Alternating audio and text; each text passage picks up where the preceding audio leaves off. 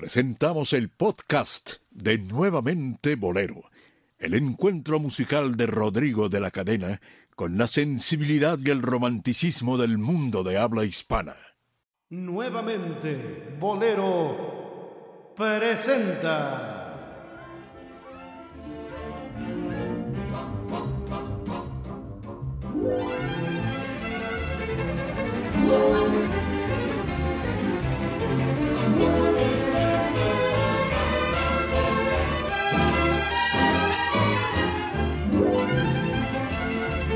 A los bohemios necios.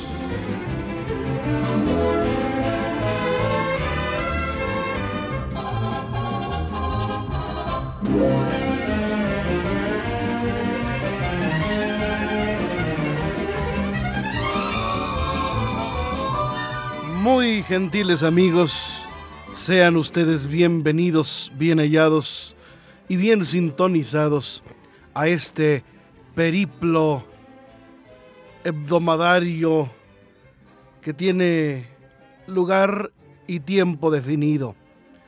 Y ese, ese tiempo lo define nada menos que el encuentro entre los amigos y entre los bohemios necios, como es este caso.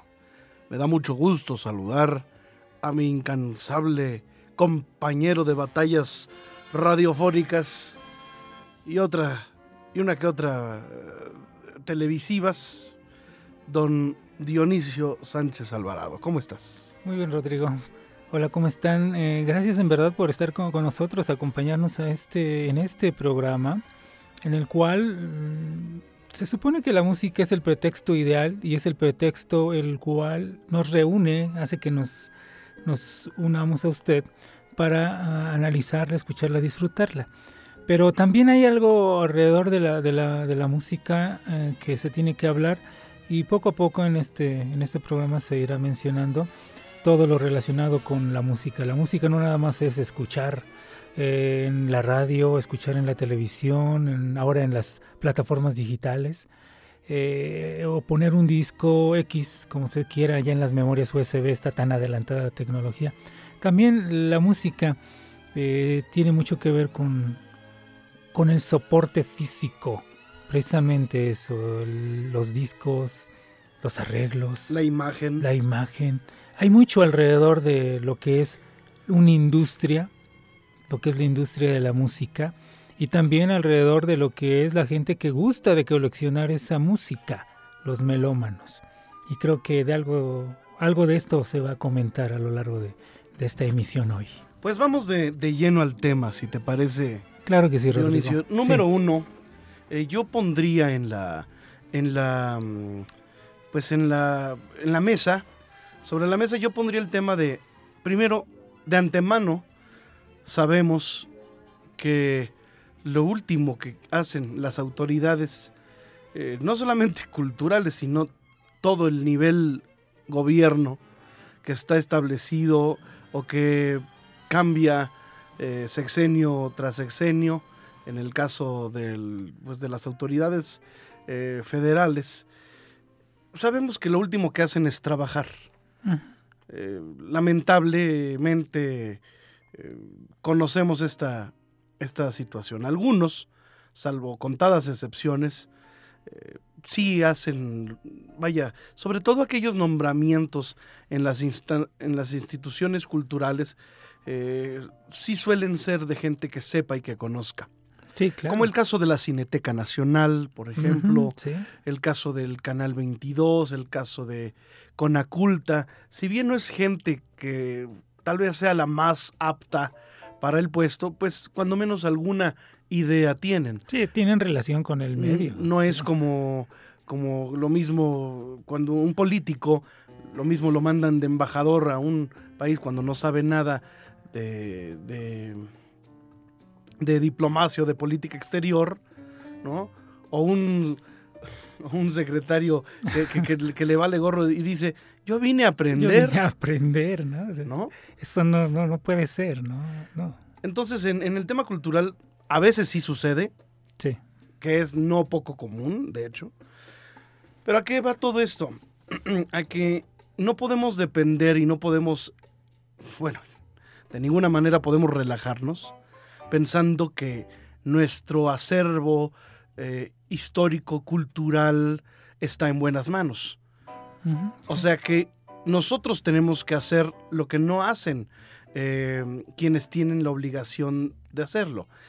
Llamémosle, es como una especie de, de mm, policía comunitaria, ¿no? O de autodefensas. O sea, ante la, la inexistencia del Estado de Derecho, pues las comunidades se organizan y hacen su propia eh, organización, su propia institución o su propia eh, sociedad. Eh, ellos mismos dicen quién va a ser policía, quién va a ser juez y, cómo se van a, tomar las decisiones, ¿no?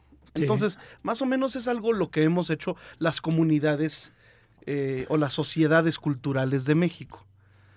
¿A qué me refiero? A que vamos a tocar hoy un tema importante.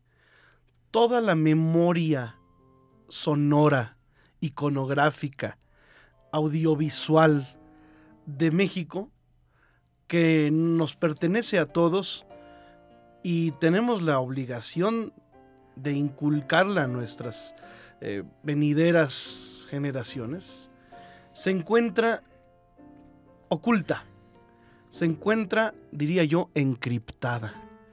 Porque las grandes, eh, los grandes acontecimientos históricos, eh, no solamente de carácter eh, cultural o artístico, se encuentran registrados en las que en alguna vez fueron, en el caso de las emisoras, o, ya sea radio, televisión o periódicos, que son no más que concesiones. ¿eh? sí. Fíjate, como la radio, ¿sí? ¿Qué, ¿Cuál era el principal vehículo eh, de divulgación, eh, digamos, en, el siglo XX? ¿Cuál fue? Pues la radio y la, televisión. Radio y la televisión. Entonces, estas emisoras, la más importante de todas, la XCW, eh, y la XQ y la XB, y pues las estaciones del gobierno pues eran, había una que era la del partido, el, PNR, ¿no? sí. el, que era el antecesor del PRI, que era la XFO.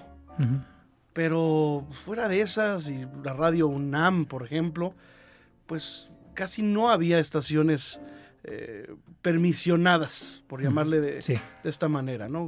Como ahora está el Instituto Mexicano de la Radio, ¿no? Pero antes eran concesiones. Entonces los concesionarios como Emilio Azcárraga, Vida Urreta, como eh, los Ofarril o como los, eh, los eh, de Monterrey. Mm, los Cerna. Sí, los Cerna, Clemente Cerna. Clemente Cerna. Entonces, estos, los Aguirre. Los Aguirre, sí. Pues fueron los dueños de todo lo que, lo que, lo que se informaba, de todo lo que se transmitía y dejó de existir de pronto un respaldo de todo lo que estas estaciones eh, o estas concesiones, ya sea de radio, televisión o incluso la prensa, pues eh, transmitían documentos de suma importancia. Sí. Porque las palabras se las lleva el viento, ¿no? Pero se supone que existía un testigo grabado de todo esto. Y lo existía, ¿eh? Lo existía, lo, lo, hubo. Se grababa todo. Y, era una obligación de gobierno, de parte de la, la mismísima Secretaría de, Comunicaciones y Transportes o la Secretaría, de, Gobernación. Sí.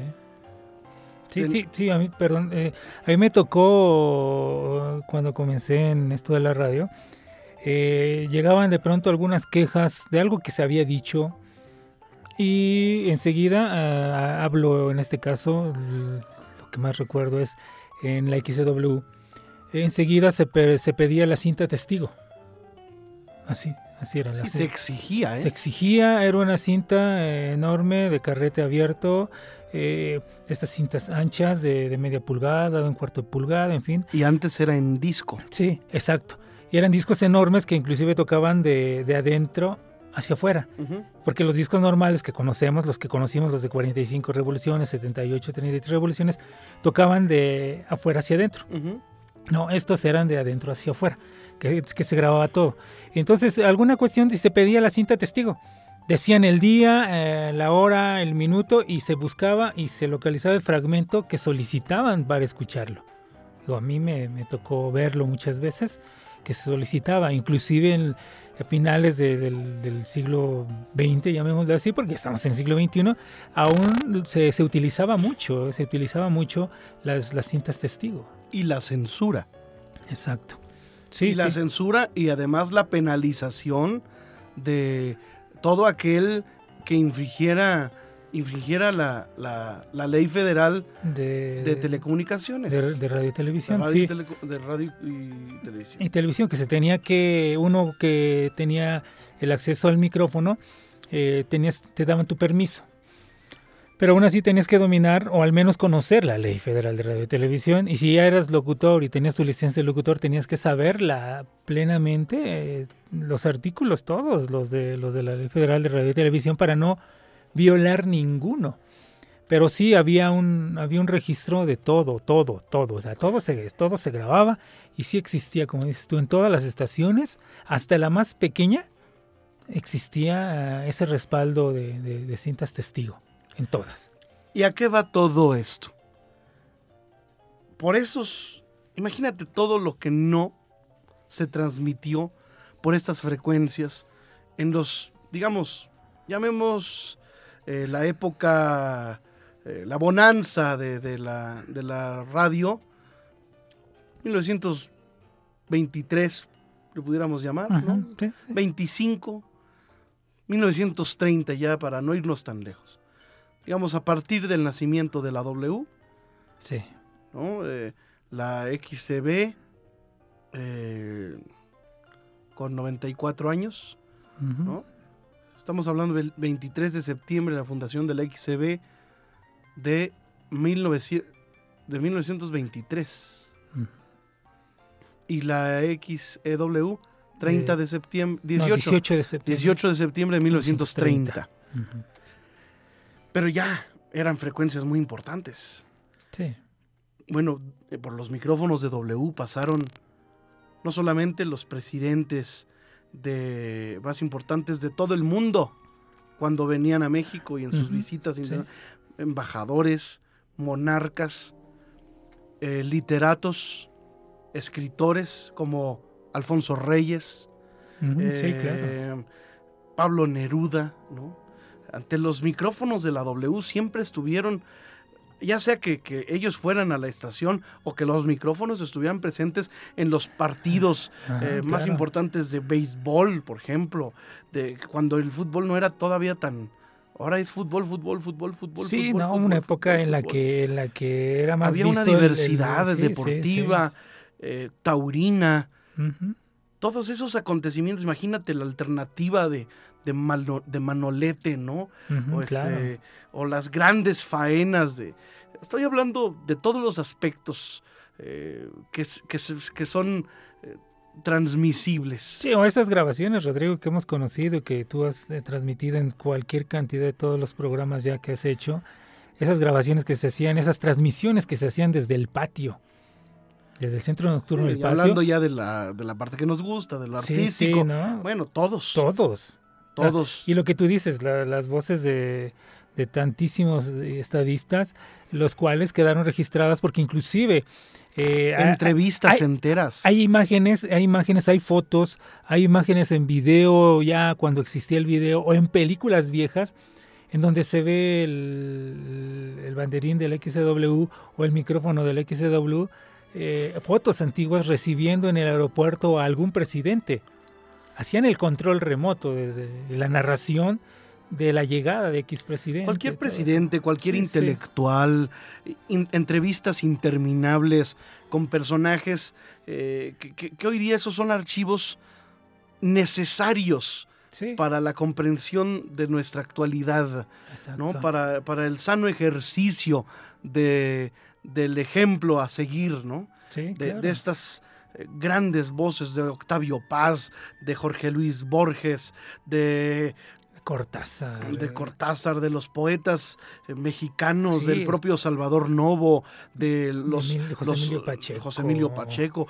o los secretarios eh, Justo Sierra, este, bueno, estamos hablando de la época ya de Díaz. Vámonos un poquito más adelante, ¿no? Hablar de Vasconcelos. De Vasconcelos, hablar de Vasconcelos hablar. Sí, o sea, cuántas, cuántos testimonios eh, no se han quedado ahí guardados. Y, usted se preguntará, que me está escuchando del otro lado del ONAN radiofónico, pues, ¿qué pasó con eso? No nos vayamos a la televisión, ¿eh? estamos hablando de la radio. De la radio. Pero, vaya, radio, televisión. De la radio, y Rodrigo, hay algo muy importante que en este país no se ha, no se ha escarbado muy bien, que son esas grabaciones realizadas en los teatros porque hay grabaciones realizadas en los teatros desde cámaras desde hace desde hace 100 años y, los y los fonogramas también. Sí sí existen alguna que otra grabación por ahí que han rescatado pero estoy seguro que deben existir más. Grabaciones de 1910 1913 1915 1920 y son grabaciones de, de, de, los teatros lo que sucedía en los teatros nada más estamos hablando lo que mencionabas tú nada más está hablando de la radio pero no se está hablando de, lo que sucedía en los teatros también. Cuando venían, venían los artistas extranjeros, el propio Carlos Gardel, eh, Caruso, ¿no? Sí, eh, hablarte de figuras enormes de la, de la música, del arte, eh, de lo que Agustín Lara llamara la crema de la intelectualidad. Entonces, ¿qué sucede, querido Dionisio? Que no hay hoy día un respaldo, un archivo. Se fue perdiendo, se fue acumulando. Y cuando llegó el momento en que ya tenían 20, 30 años, 40 o más años allí guardados en estas en estos almacenes enormes que nos tocó conocer tanto a ti como a mí, estoy seguro que había las, por ejemplo, en Radio Universidad, en Radio UNAM, existía su, tenía una gran audioteca, una fonoteca eh, muy, muy importante. Y, eran enormes, en donde había grabaciones archivadas desde pues de todos los tiempos. Eh, eh, entonces, en la W existía un lugar que le llamaban la cripta W. y, en, y Televisa, el Televicentro también tenía un, archivo. Que por cierto fue Fernando Campo, uno de los, uno de los encargados, sí, la primera voz de los bribones, muchos años después del dueto, ya en sus últimos años de vida, los dedicó como eh, era encargado del archivo eh, audiovisual de Televisa o Televicentro. Claro. Entonces, sí existió. O sea, cuando cualquier producción quería ver, necesito imágenes de eh, la visita de Elvis Presley, este, o de los Beatles, ¿no? Eh, o de Marilyn Monroe. Marilyn Monroe. Comiendo tacos. Sí, sí, sí. ¿Qué, sé yo? Pedro Infante, ¿no?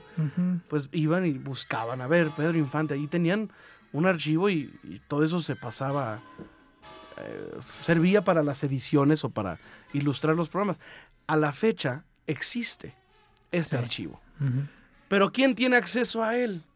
Nadie. Nadie.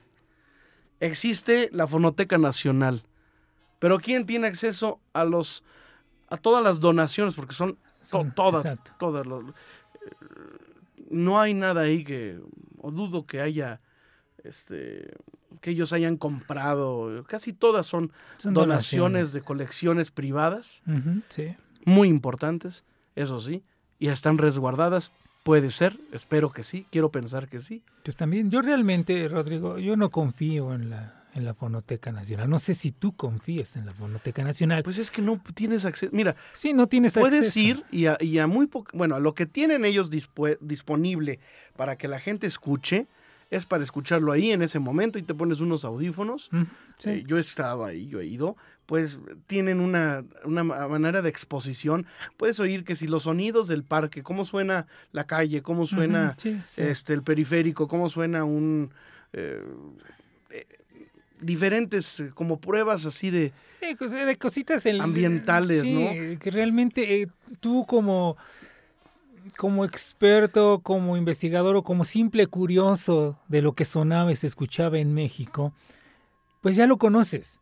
Ya, lo conoces, ya sabes eso, pero de pronto buscas algo más. Sí, sí. Y no tienes acceso. Oye, yo sé que ahí están, por ejemplo, la colección de Armando Pous. Armando Pous, sí. Entonces yo sé que Armando Pous, eh, el mismo, me dijo, yo tengo tal disco de Toña la Negra, que no hay en ningún lado.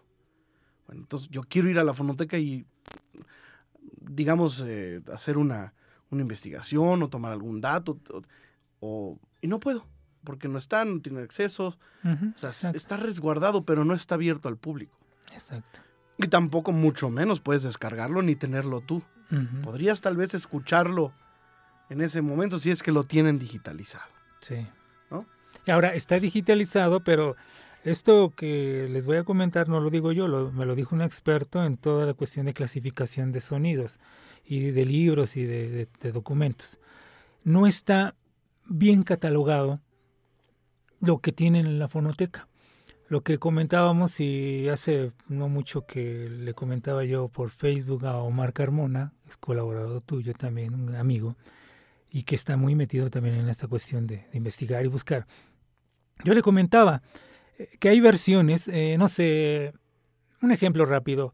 Eh, Miguelito Valdés, una, una, canción que grabara en México Miguelito Valdés, él grabó dos o tres versiones en la misma RCA, con la misma orquesta, con el mismo arreglo, pero en diferente día. Y Miguelito hace algunas variaciones en la letra o en sus inspiraciones, o hay algún, algún añadido que hicieron al arreglo primero. Entonces en la, en la fonoteca catalogan las tres versiones igual, o dos, tres versiones. Y no, ya con, con, que en una canción haya una variante, un instrumento más, un instrumento menos, o algo que el cantante está interpretando de diferente manera, ya debe de catalogarse de, de, otra forma. Ya son dos diferentes. Así es. Ya son dos diferentes, ya no es una. Ellos no, ellos catalogan como si fuera una sola. Una sola una sola canción, una sola versión. Y así hay muchos errores de, de, cómo se debe... Sí, se traspapelan. Exactamente. Muchos archivos eh, muy importantes. Ahora, lo que tú decías, eh, la mayoría son donaciones. Donaciones. Bueno, está el caso del contrabajista, está considerado Humberto Cané Rodríguez, que fue hijo del fundador de la, de la Sonora Matancera de, Valentín Cané. Él eh, vivió muchos años en México, se fue a California pero él, en un momento dado, nosotros tuvimos mucha amistad con él. Está, era un tremendísimo y de los mejores contrabajistas de jazz que han existido en el mundo y, estuvo en México muchos años. Usted lo puede ver en cualquier cantidad de películas, Humberto Canet Rodríguez. Él, una primera intención que tuvo fue dejar todo su acervo musical, su archivo de partituras, su fotográfico, todo, dejárselo a México. No encontró una institución en México que tuviera la seriedad y que pudiera hacerse cargo de todo ese material y mejor lo donó a la Universidad de California.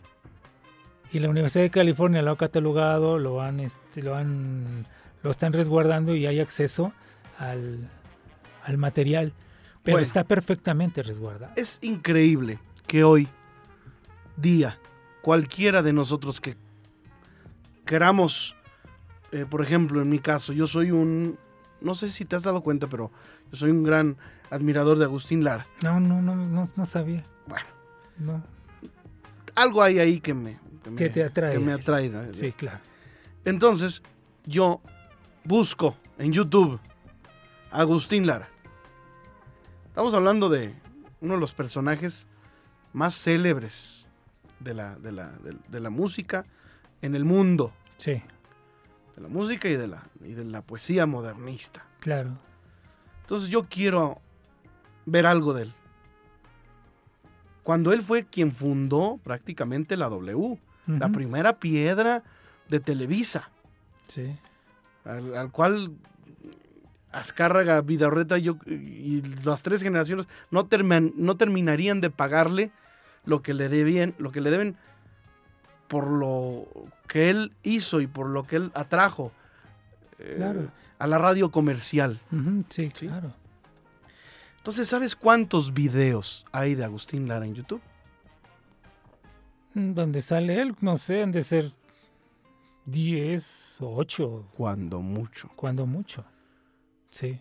Hay una presentación que sacaron cuando las disqueras, eso sí, quieren hacer negocio y quieren sacar sus colecciones de, de, de por ejemplo, las número uno que sacó Emi Capitol, Ujú, sí. De José José, de, de Agustín Lara, Los Panchos. Ahí sí, van a Televisa, se asocian, Televisa Music, ¿no? Ajá, claro. O Televisa Entertainment. Sí, sí. Y ahí sí, se meten al archivo y por comercializarlo, sacan los videos que no le pertenecen a, a las disqueras, porque acuérdate que una cosa es lo que grababan los artistas en el disco y los contratos que firmaban por grabar esas específicas canciones, y otra cosa es lo que transmitía en, En la, la televisión televisión. y en el cine. Sí, claro.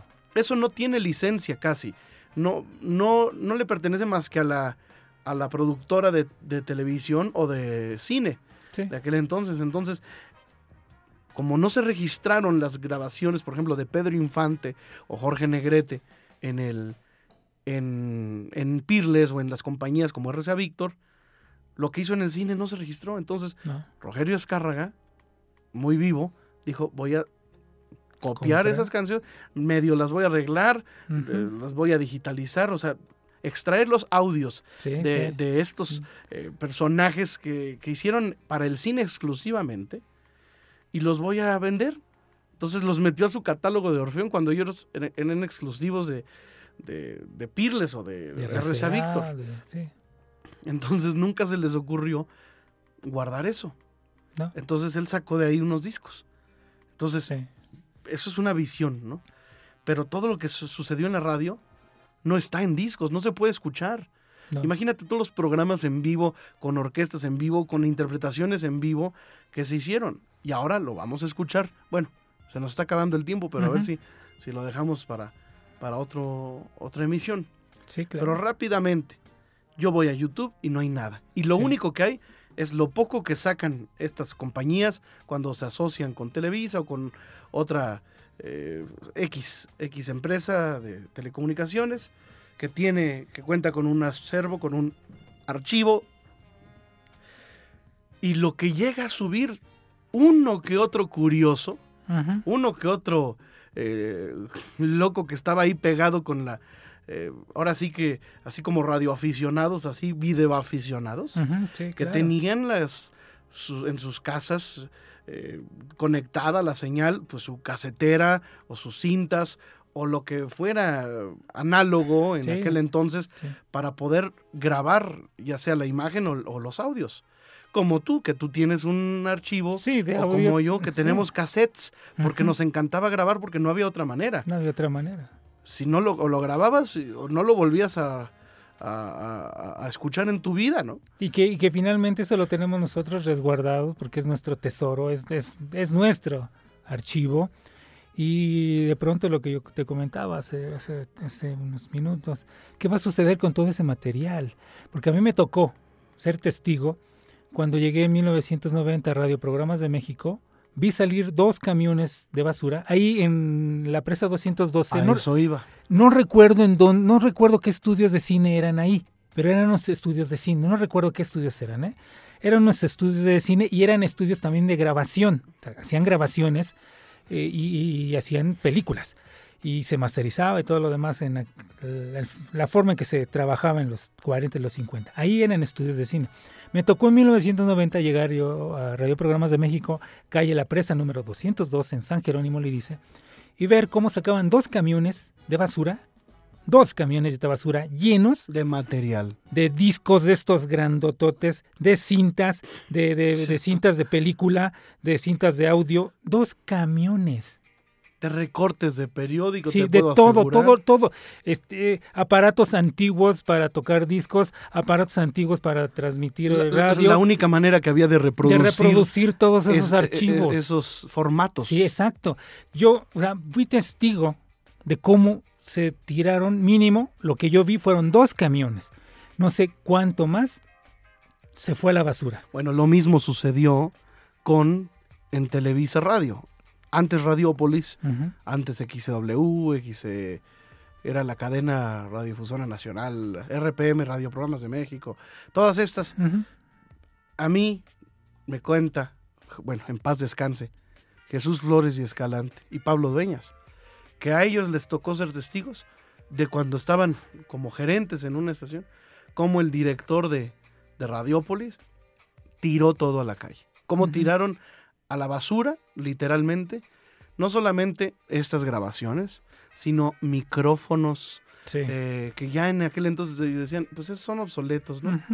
Eh, en fin, Mira, todo el equipo, todas estas tecnologías, to- consolas, todo, todos estos eh, co- que se- fotografías. que se utilizaban las Imagínate todos los promocionales que, que- que hacían las, las, las editoras o las promotoras de música que mandaban a la W. Es que estaban eh, to- forrados de todo. todas las cartucheras, todas las tornamesas antiguas, todo, todo el equipo antiguo, eh, cuando W estaba en ayuntamiento, en el ayuntamiento 52-54, todo, todo eso iba al basurero que tenían en Tlalpan 3000, Ujú. que era nada más donde estaban La antena. la antena.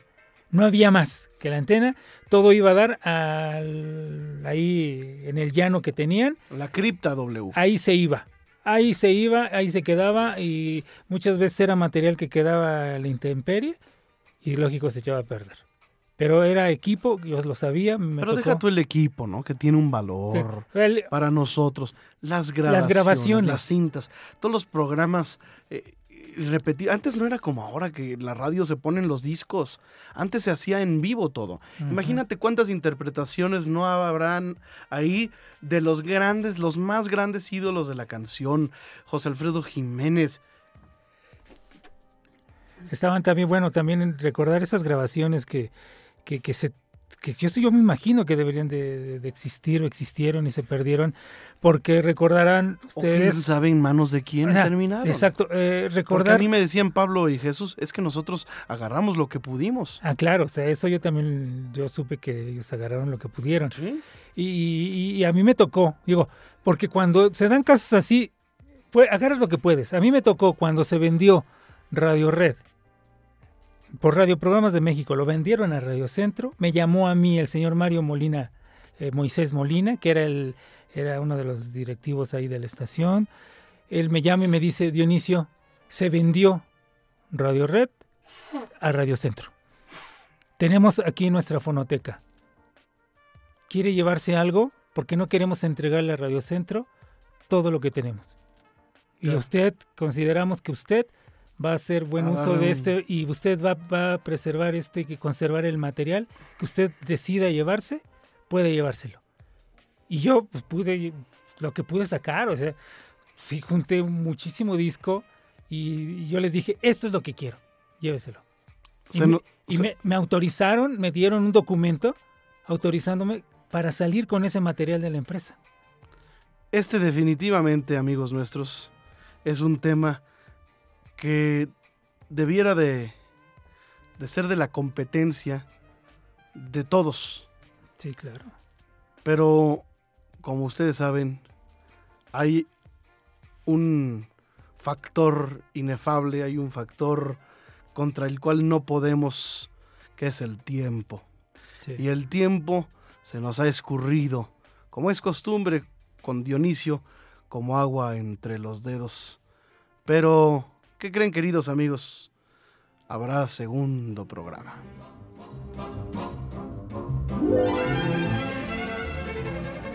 Seguiremos con este tema la próxima semana, Dionisio. Claro que sí, Rodrigo, hay mucho que decir. Mucho Hay mucho que decir, mucho que decir. Y vamos a escuchar en nuestra próxima emisión precisamente algo de este material. ¿Qué es? ¿De qué estamos hablando? ¿No? y vamos a sí. poner aquí, eh, vamos a, a sacar al aire estos materiales que nadie más tiene, más que los coleccionistas como Sí. nosotros. Sí, claro. ¿Y de qué tipo de documentos vamos a ilustrar esta primera parte? ¿Te parece? De acuerdo, Rodrigo, me parece muy bien. Hasta entonces, querido Dionisium. Gracias, Rodrigo de la cadena.